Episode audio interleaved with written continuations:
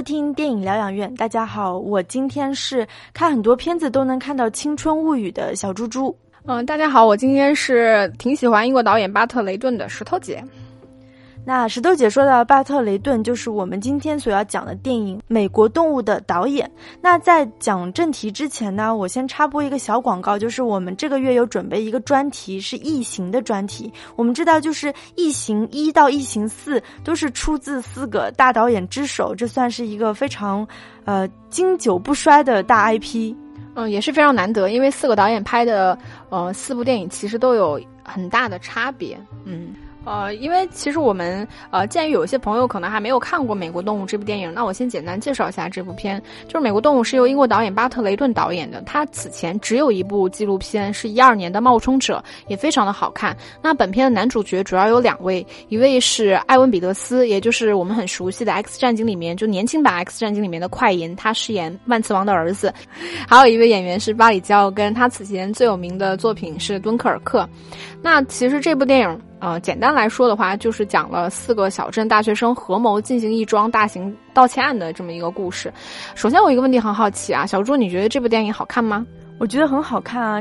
嗯，我为什么会问你这个问题呢？因为我觉得这部片子很妙，就是当你从不同的维度去看这部电影的时候，其实你是会有不一样的感觉的。就如果你把它当成一部犯罪片来看，你会觉得电影的前半程很有趣，就是因为电影开场就是那种很快节奏、很炫目的剪辑，然后大特写，给你营造一种你正在看一场非常牛掰的惊天抢劫案的感觉。但是到后半程，你会感觉被骗了，就电影开始变得非常的无聊和拖沓。到第六十分钟的时候，片头那场很帅气的打劫戏已经完成了，而且观众我是知道那场打劫戏其实失败的。那后面五十几分钟都是在讲这些人怎么很狼狈的进行二次的盗窃，怎么漏洞百出，最后怎么被抓。他其实没有很大段、很高超、让你很爽的打劫戏份。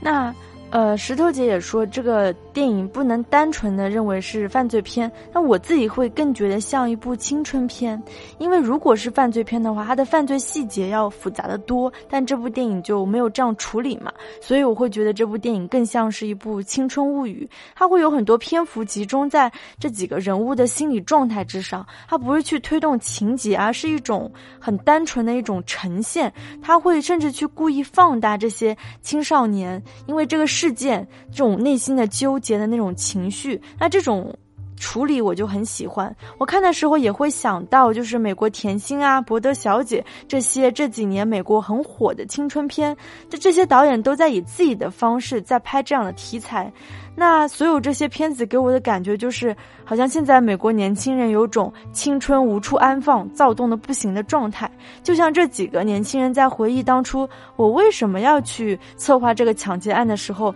他们其实每个人的初始的动机都不一样。比如说 Spencer，他是一个艺术生，那他看到那幅画的时候，他就会天然的想要拥有。那 Warren，他就是一个很典型的想要刷存在感、证明自己是小混混的那种人物。但胆小怕事的学霸 Eric，他最初入伙的原因仅仅是因为他想维持住跟那个 Warren 的友谊。那肌肉男 Chas，他其实是被那一千两百万美金这个数字所打动的。但其实这些初衷都站不住脚，他们心里对于为什么要去抢劫其实是模糊的。就像 Warren 在多年以后的一段对白中他说：“人的一生中，别人都在告诉你，你所做的事情是有意义的，你是特别的。”甚至你可以列举出一些事情证明你的特别，但实际上那些事情都是没有意义的，而你其实根本不特别。那有意思的是，什么样的人才会有这样的想法，才会去想证明自己很特别，证明自己有能力、有判断力去改变一些事情？我觉得就是年轻人。所以在信件故事当中，那个十三岁的小女孩，她会给自己洗脑，她会说，啊，这是一场恋爱，这是她的初恋，而且她有能力去安排自己的感情。那为什么现在很多中年人都喜欢看这种类型的青春片呢？是因为青春时期的想法、行为和动机。很多是一去不复返的，因为中年人身上会多了很多麻木、迟钝，但同时也是平和。所以，美国动物在我看来，就是虽然它有很蠢的 犯罪的那种情节，但它其实从内核到外表都是一部就是很有青春感的电影。就像很多年之后，这几个人还在回忆的时候，你看到的不是那种悔恨，它更多的是一种对当年很客观的一种追忆和自己的一种反思吧。那我觉得这肯定是导演有意安排的嘛，因为他不会去拍他们在牢里有多可怜，或者是因为这件事情他们人生有多失败。这我觉得也是我很喜欢的部分，就是这几年这些美国青春片传递出来的价值观，我觉得是。我觉得是比较平和的，没有任何说教意味的。嗯，其实我认同小猪猪说，啊，什么人才会想要去证明自己？那肯定是年轻人。但我我不是特别认同说。啊，我不是，我不是特别认同说这部片子里面传递出某些就是，嗯，青春题材电影的那种价值观或者什么的。其实这个我不是很认同，哦，所以我我没有办法把这部片子当做青春片来看。举个例子，就是有一部很有名的青春片叫做《春天不是读书天》，我不知道你有没有看过。那部电影其实它也是讲三个年轻人处心积虑的想要逃逃课一天，就是他们各种撒谎啊、制造机关啊、逛美术馆啊、参加集会、偷开跑车，做了等等一系列的事情。但是最终他们还是要回。归家庭，我觉得那种片子是青春片，因为他们聚焦的是那个年龄阶段的人的故事和心理。但是反观美国动物，它其实并没有太多去关心青年人心理状态。对他进行反思，或者是对家家长啊、家庭啊、教育、社会等等，我觉得都没有。所以，如果你把它看成青春片或者是犯罪片，我觉得到最最后都会觉得很无聊。这个也是我在豆瓣上看到大多数人对这部电影吐槽的点，觉得导演能力不足啊、烂尾等等。有趣的是，如果你不把这部电影当做某种类型片来看，其实这部电影的表达是非常高超的，而且有一些比较新鲜的东西。导演运用很多就是看上去很刻意、很介入式的手法，事实上呢，却表达了一个非常客观的事件，它排除掉了所有我们思维惯常里面的因果关系，就是这些孩子犯罪，他不是通常我们认为的，比如说家庭破碎啊、教育制度啊、整个社会呃环境啊有问题，或者是说他们出于对爱情或者金钱的渴望都没有，就他们甚至都不是社会底层的青年。嗯，电影其实完整的就是聚焦了聚焦在 Spencer 和 Warren 这两个小镇大学生的状态，他们花了整整十八个月的时间去策划这次犯罪。在在其中呢，就是家庭生活、学校生活，其实全都是浮光掠影，全都不是重点。他们真的是很认真的围绕围绕着这起犯罪，做了一些很酷炫又很蠢的事情。那我大概理解，就是其实我说的青春片，我更多指的是，就是这部电影是很青春题材的。那石头姐，你能给我们大概下个定义吗？就是如果从类型片的角度看，什么才是青春片？嗯，首先我我肯定不认为说所有拍青年人或者年轻人的电影都叫青春片。我觉得他们在题材或者是故事上，包括拍摄手法上是有某些共同之处的。它一定是特属于那个年纪应该有的一些。东西，比如说他们的情感状态，他们跟家庭、跟社会、跟同龄人，嗯，我觉得所有的这种碰撞互动，就哪怕是说他们是处于一种自我封闭的状态，我觉得这个都是非常特别的。但是这个在美国动物里面，我觉得是没有的。就是我我不认同他说说他是青春片的原因，就在于其实青年在里面，我觉得是没有所谓特殊性的，嗯。那小猪猪，你在青少年时期有做过什么自以为很酷炫，但其实很中二的事情吗？大概应该是我小学二三年级吧，刚学了一个英文单词叫 picnic，就野餐野炊嘛。我那时候觉得能去 picnic 就是一件很酷炫的事情，所以我们当时就找了一个离家很远的小区，想要烤土豆，结果把那个小区的草坪全给烧了。哇，这个江苏的教育水平就是不一般，小学二年级就学 picnic 这种单词。我记得我那个时候是会跟就是关系很好的朋友们，就大家一起会在超市里面把价格比较低的那个柚子啊、鱿鱼丝这样零食的标签贴在比较大分量的食物上面，这样就能省一点钱。还有就是会买了整个西瓜之后，因为没有勺子吃嘛，所以就去中午去餐厅吃饭的时候就顺走一些。餐厅的勺子这样的事情，因为在那个那个年纪，其实你的道德感真的没有那么清晰，你你是会想要通过一些比较刺激性的事情来获得一些存在感。那社会这部电影，哦，当电影整个聚焦在这两个年轻人身上的时候，我觉得这个这两个人散发出来强烈的信号就是无聊，因为他们如果我们正常是。嗯，一些犯罪分子花十八个月的时间去策划一次大案，那一定是一场惊天大案。当然，他们花了十八个月的时间去做这件事情，但是结果就是，就是那个样子。我们我觉得他们做这事情完全是因为无聊嘛。导演巴特雷顿其实他也没有对这一事件的原因进行探讨，他给你展现的就是那样一种状态，就是小镇生活很无聊，新闻每天播放的都是，啊，我们这个镇子是美国就是。排名第十四宜居的城市，然后年轻人就会在超市门口烧一些手推车呀。连后面加入的那两个成员，就是 Eric 和 Chess，他们加入这个团队其实都没有强烈的动机。他们一个是很聪明的优等生，一个就是家境优渥的富少爷。当大家一起加入到这件事件之后，其实每个人都是很清醒的，他们知道这个事件的底线在哪。比如说，他们都不愿意去动手伤害那个。图书管理员，这个不是我们想象中说在一起犯罪案件中，嗯，有些人对目标会特别执着，他们是那种特别疯狂的犯罪分子，其实都不是，他们就是一本正经的试图在无聊的生活里面找一点事情做。那在做完就是鉴定估价之后，几个人甚至一直在等待着预料中的那个结局，所以哪怕观众。看的时候会觉得非常无聊，我觉得这个无聊都是在导演的刻意设计之中的，所以我们能感觉到这部片子它表达是非常完整的。导演真的是一个很有想法也很聪明的导演。嗯，其实这部电影里面关于时空关系的打破，我觉得也是跟我们之前聊过的一部电影叫《信件故事》有一些相似之处。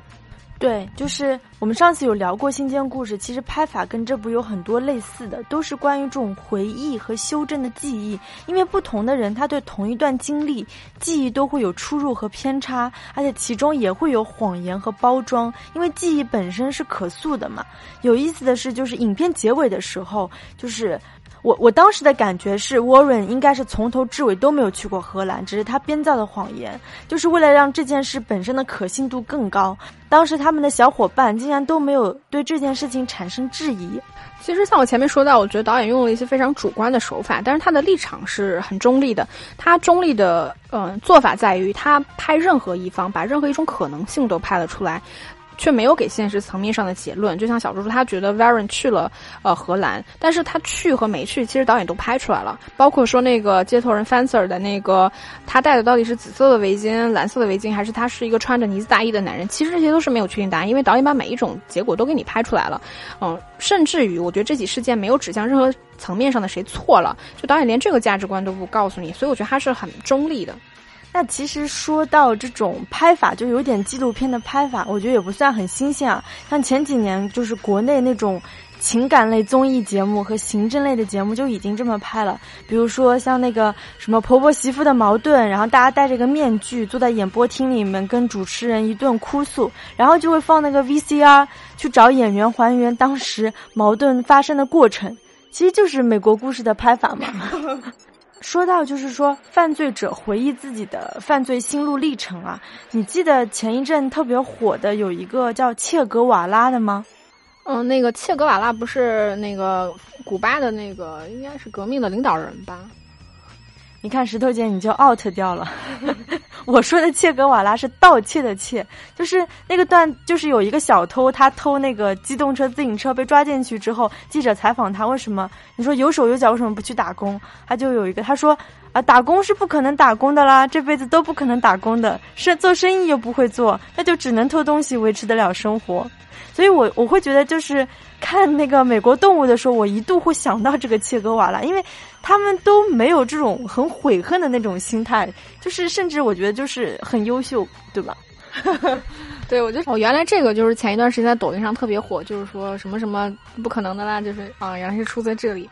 嗯，那其实我因为我们这期不太会去聊到说美国动物的缺点嘛，因为我们还是想要去跟大家分享一些这部电影有趣的地方。那首先我会想要聊到就是说美国电影作为流行文化对美国青少年的一个影响，因为美国动物这部电影里面很明显的出现了库布里克的杀手这部电影，就是 Warren 当时看到的看的非常投入，就导演甚至用黑白影像去表现就 Warren 多么沉浸在那部黑白片里的氛围里面。然后后面几个人在分配名字的时候，其实他还用到了昆汀的《落水狗》里面分配名字说。Mr. Green 呀，Mr. Yellow, Mr. Pink，那种仪式感。其实美国动物本身它并没有指向说这些电影它在教化孩子，或者说这些这些年轻人犯罪真的运用到了这些电影的手法什么，其实这些都没有，而是在表现就是说这种电影它对于年轻人渗透的一种普遍性。我们可以想象，就是至少目前八零九零甚至零零后的大多数中国孩子里面，其实电影的渗透是不会这么普遍和日常的。那猪猪，你你在法国接触到的一些年轻人，你有感觉就是法国电影、美国电影，或者说说就是这个电影对他们有什么特别嗯的影响吗？我觉得现在法国的就真的是青少年或者孩子，他们也是深受美国流行文化影响的。比如说，他们也很喜欢漫威啊、超级英雄，反而好像是我们这个年纪的人才会受到法国这些文艺片、艺术片的影响比较多。嗯，那就是第二个有趣的地方，我觉得这个电影里面有一个我挺好奇的，就是他们去偷的那个书，那个画册。其实这一部分我是不太了解的，那你你能分享一下吗？说到就是他们偷的那本书是美国画家约翰詹姆斯奥杜邦绘制的，叫《美洲鸟类图谱》的出版。那这个书其实是估价是一千两百万美元。我们知道，一般拍那个抢劫类电影都是抢银行、抢珠宝店、抢赌场、抢艺术品的还是很少啊，说明他们是真的很有眼光。难道不是说明学生接触不到银行、珠宝店和赌场吗？对，其实艺术品的价值，尤其是顶级艺术品的价值是很难估量的。我可以让大家猜一个数字，让大家有个概念，就是前一阵。就是在纽约被一个上海收藏家以天价拍得的一幅意大利画家莫迪利安尼的那个裸女图，石头姐，你猜一下大概能拍到多少钱？你往高里面猜。在我的认知里面，我觉得艺术品几千万应该就很贵了。如果你真的说往高了猜，我觉得应该过亿。但这幅画的成交价是一点七零四亿美金，差不多人民币是十亿。哇！那电影当中有一个情节啊，就是当时 Warren 他去到荷兰之后，是不是真的去？这里还不知道嘛。就是他见到了所谓那个销赃艺术品的那个叫栅栏 fencer，要求他们去那个拍卖行出一份估价证明这个事情。那这样的事情是不是真的呢？那实际上就是。拍卖行确实是可以出这样的估价证明，但是拍卖行也有三六九等嘛。那我家楼下的拍卖行，我也可以说他给我的一个项链，他可以给我一个估价的证明。但是实际上，现在国际上最大的拍卖行，像佳士得、苏富比这样的拍卖行，已经很少对外征集藏品了。就算是国内最大的，像什么保利和嘉德，也不会接待普通的藏家，都会有固定合作的藏家，或者至少是知名画廊的引荐。也就是说，像片中几个小毛孩这样打扮的人，是根本不可能进到那样大的拍卖行里面去要求估价的。这个是，嗯，不太符合现实的。那么，正常的艺术品收藏和购买的渠道，石头姐，你你觉得是？如果我要买艺术品，你觉得一般的渠道是什么样的？你是说你要买艺术品？嗯，那我觉得是去拍卖吗？对的，就是不是说我们在楼下什么那个 那个超市里面那种拍卖一幅画，什么一百两百那种拍卖的场景啊？就国内的话，一般还是通过画廊经销商或者艺术工作室这两个渠道是比较传统的。那比较公开的就确实是拍卖行，但是呢。只有就是几大国际上几大知名的拍卖行才有这种能力去拍那种很很天价的艺术品，还有就是那种艺博会，就是就像那个什么世界博览会这样，它只是艺术品的博览会。那现在世界上最有名的艺术品的博览会就是巴塞尔艺术展，那每年都会在巴塞尔、迈阿密和香港举行。那我曾经就参加过那个香港的巴塞尔艺术展，我那里遇到的都是什么贝克汉姆啊。他老婆呀，还有什么呃，Paris Hilton 这样的人物，那你当时有买什么东西吗？像我这样的只能是观看，根本不可能买的，真的是超级超级贵。那现在这个时代就是已经到了这种艺术品蓬勃发展的时代，所以我才说美国动物这几个青少年是很有眼光，就他们二零零四年的时候已经具备了就是要买要偷那个艺术品的这样的眼光。所以就是电影中的情节还是很简单嘛，因为如果按照逻辑来讲，从他那个 fencer 到经纪人，可能还会有几层经纪人，再到藏家或者是拍卖行，它中间其实是会有很多层人物、很多层关系的。但是美国动物它本来就不是一个典型的就是犯罪片的拍法，我觉得导演的那个着眼点，它也不在于说这件艺术品怎么偷，最后怎么想办法销赃，所以就处理的比较简单。嗯，我反正每次看到犯罪片去偷一些像什么艺术品啊、珠宝这样的，我都很担心他到底怎么销赃。就还是贫穷限制了，贫穷和老实限制了我的想象力。对，那接下来我会呃，还有一个特别有意思的地方，是我很想跟你讨论的。你有没有发现这部电影里面，其实他选的演员，也就是饰演 Spencer 和 Warren 的啊，巴里奥德根和埃文彼得斯，其实他们都比真实的原型人物要丑。因为这部电影里面就是四个回忆的那个人，他们是真实的原型人物。那我们可以想象，就像巴里奥德根就是。敦刻尔克里面那个男演员，他的那个外形，就他饰演的 Spencer 给人感觉就是在学校里面其貌不扬、被同学欺负的那种沉默寡言的同学。但是真实的 Spencer 呢，他是一个清瘦，然后那种英俊、彬彬有礼，就感觉他在读书的时候应该是校草。Warren 也是，其实快银他本身并不是一个多帅的演员，但是现实里的 Warren 其实也是一个。嗯，很幽默，很有个性，长得也算是很帅气的人。包括现实里面的 Eric 和 Chess，尤其是 Chess，他也比那个青年演员 Black Jenner 要显得帅气高大很多。我觉得这明显是导演刻意为之的。那猪猪，你觉得导演为什么要去这么选角呢？就是让演员比原型人物丑？我觉得应该是为了更。更有真实性、说服力，或者是更加类型化吧。就比如说 Spencer，他影片开头不有一场，就是他被人就是校园里那种欺凌的场面嘛。如果你找一个像真实 Spencer 长得那么就是清秀英俊的人，很可能大家不会相信这样的人会被欺负。嗯，我认同，大家可能觉得就是这样的人被欺负，他是一个个例，反而不会是一件普遍性的事情。但是在聊到选角这件事情的时候，其实我会想要先聊一点布莱希特。我们都知道布莱希特是世界戏剧三大表演体系之一，另外两个也是我们耳熟能详的斯坦尼斯拉夫斯基和梅兰芳代表的京剧艺术体系。对我们来说，可能听到比较多的是斯坦尼斯拉夫斯基体系。它其实代表的是一套现实主义表演方式，强调的是一种体验，也就是说，演员要尽可能的跟角色合二为一。演员，你不是要模仿你要演的角色，而是要成为你演的角色。这个其中最最著名的代表人物就是我们非常熟悉的美国女演员梅里尔·斯特里普，她其实就是这一派的。我们都很喜欢梅姨，就是因为她她她有非常精细呃，她有非常精湛的演技，就是基本上演什么就像什么，就是你会觉得那个角色就会是梅姨应该有的那个样子。那猪猪，你有你有知道什么其他的演员也是这一派的吗？我有一个很喜欢的法国女演员，叫马里昂·戈迪亚。用法语说，Marion d i a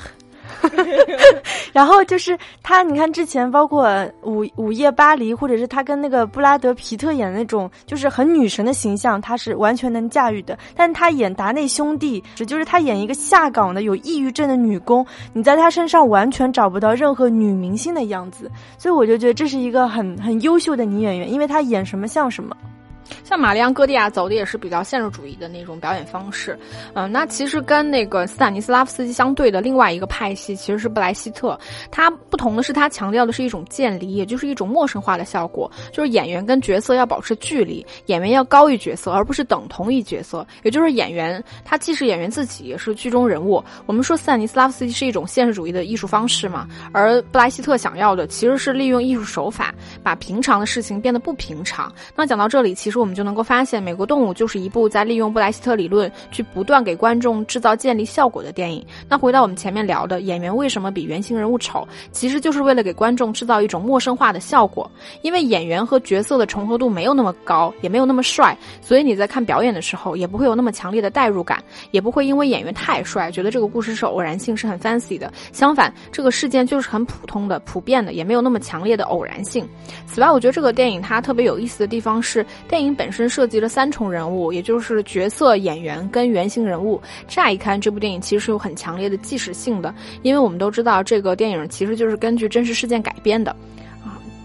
嗯，故事的原型人物除了四个主角，还有 Spencer 的父母啊，Warren 的父亲啊，图书管理员啊，包括大学教授，其实他们也一直在接受采访，以制造一种真实感。但是你仔细想，其实这个电影里面所有采访的部分，其实都并非是真实的。我们看人物的反应和台词，也感受得出来，这些部分都是经过精心设计的。电影里面有两场戏嘛，第一场是现实里面的 Warren 跟车里面的 Warren 这个角色有了一场打破时空关系的对话，一场是 Spencer 这个角色跟现实里面的。Spencer 擦肩而过，其实这场戏是两遍。那这个时候，原型人物是有表演的成分在的，对吧？嗯。所以这个时候就设计了演员是在饰演角色，吧？原型人物其实也是在饰演原型。而当角色去跟现实里的自己对话的时候，就是这个时候角色和演员就分离了，因为那个时候跟原型人物对话的并非是演员，而是角色，也就是角色打破了当下的时空关系，而演员并没有。那个场景就意味着角色在扮演角色去进行这样一场对话，而非演员。那什么叫角色扮演角色呢？石头姐能不能跟我们具体讲一讲呢？对，因为你你没有懂我的意思，就是你比如说那个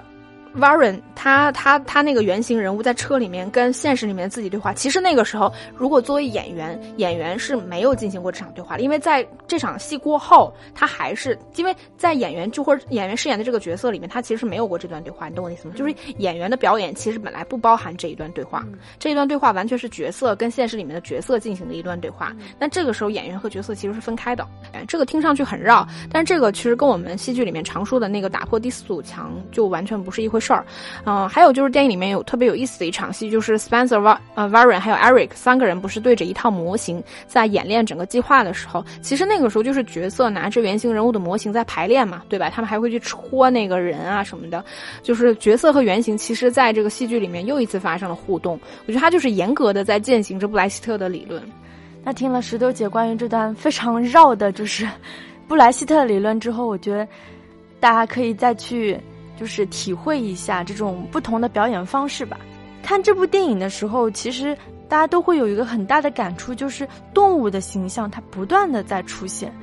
石头姐，我问你，人和动物最大的区别，你觉得是什么？嗯嗯嗯，我觉得人和动物没有区别。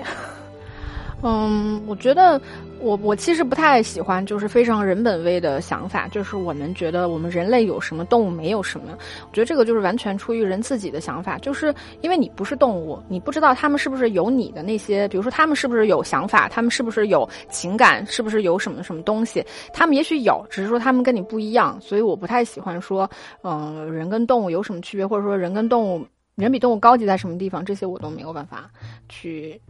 有很强烈的判断，嗯，我自己觉得就是人跟动物最大的区别是在自由意志吧，因为动物它会遵循本能，比如说它会有掠夺、有贪婪、有求偶、有杀戮，但是人相对它是服从社会进化的产物嘛，人拥有行使。自由意志的权利，但是这个自由意志是受到是受到法律和道德束缚的。那我举个例子吧，就是电影当中不是有反复出现的，就是兔子被蛇咬了之后的那个画面，因为动物。毕竟它是没有道德感的，因为它出于这种生存的目的，它是可以伤害其他物种的。但是影片当中那个 Eric，他在伤害了那个图书管理员之后，他在自己的访谈当中，他就开始说，他就开始对自己产生质疑，说我是不是做了可怕的事情，我是不是给别人留下了永久的伤害？因而就是说我我觉得动物在这部影片当中其实起到一个就是映衬。对比的作用，那我觉得更明显的映衬的作用就是那只反复出现的鸟，也就是他们原本想偷的那本书《美洲鸟类图谱》。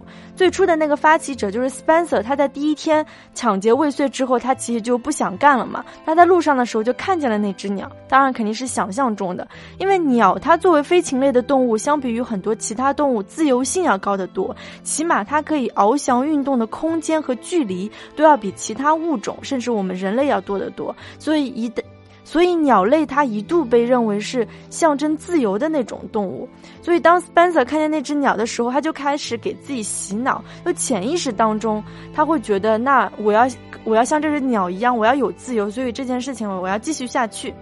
就是我这边歪歪的它的部分，但应该是这样子的。那他们最后也因为这本书太沉了，就没有拿它走嘛。但在抢劫过程中，就恰好拿了达尔文的进化论，我觉得还蛮有意思的。因为这部电影其实开篇他就引用了达尔文的一句话，就达尔文达尔文在进化论里面一句话，就是说我们必须假设美国动物从后代世代慢慢的迁移到肯塔基洞穴越来越深之处，因为我们都知道这部电影里面应该就是在肯塔基，就是几个大学生他们都是肯塔基大学的嘛。嗯，哎我我想到一件有意思的事情，就是你说他们觉得那个鸟类图谱这件这个书太沉了，如果按照你 Y Y 的这个就是自由太沉重了，对吧？嗯嗯。就是刚才不是也说人和动物最大的区别是自由意志嘛？那其实青少年的自由意志是很薄弱的，他们还没有建立这种就是很很强的分辨的能力。那达尔文的进化论我们都知道是一个就是在一个相当长的时间跨度上来研究人类进化的历史的嘛？是不是意味着在某种程度上，如果我们把这种时间跨度或者是研究对象缩小到一个个个体身上的时候，就是可以说一个人他从青少年长大成人。其实也是一个进化的过程，那相对来说，就更普世的角度来讲，它身上的动物性会越来越弱，它的人性会越来越强，这也就是自由意志在不断加强。嗯，我我觉得，我不太认同个体，就是每一个个体，它就是当你的研究对象缩小到一个个体的时候，我们会发现每个个体在不断的进化。我觉得是一代一代吧。比如说，我看到一代人，他们从呃少年成长到成人，我认为他们是在进化。对我我我觉得每个个体可能是不是进化，这个就是一个另外一个层次的问题了。所以我觉得就是这部电影导演他取名为叫《美国动物》，然后它这里面又有很强的这种动物的那种。意象，还有就是达尔文的进化论，去拍这种青春题材，我就觉得很巧妙。对，我觉得巴特雷顿就是很棒。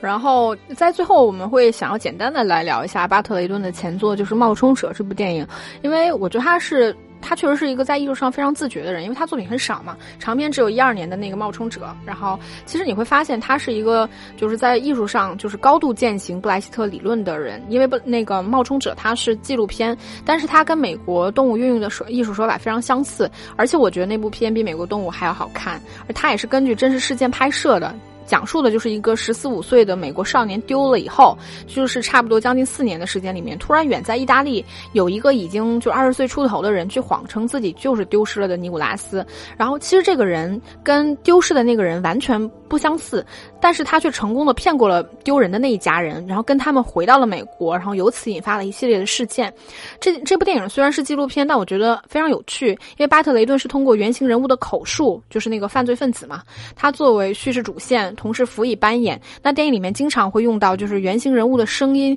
进入到演员表演配音的形式，大家可以想象就是相声里面那种说双簧的效果。此外，就饰演假的尼古拉斯的演员要饰演假的尼古拉斯这个角色，而这个角色呢又要在戏剧里面通过表演的方式去假装成真的尼古拉斯，也就是角色要饰演角色，而非演员去去饰演角色。这个是演员和角色的再次分离等等这些吧。我们其实看得出来，巴特雷顿就是一个在创作上很自觉的人，而且非常有才华。我觉得。他懂得怎么样把一个真实事件重现或者改编到他的那套艺术体系之下，我觉得是非常棒的，所以很推荐大家去看《冒充者》这部片。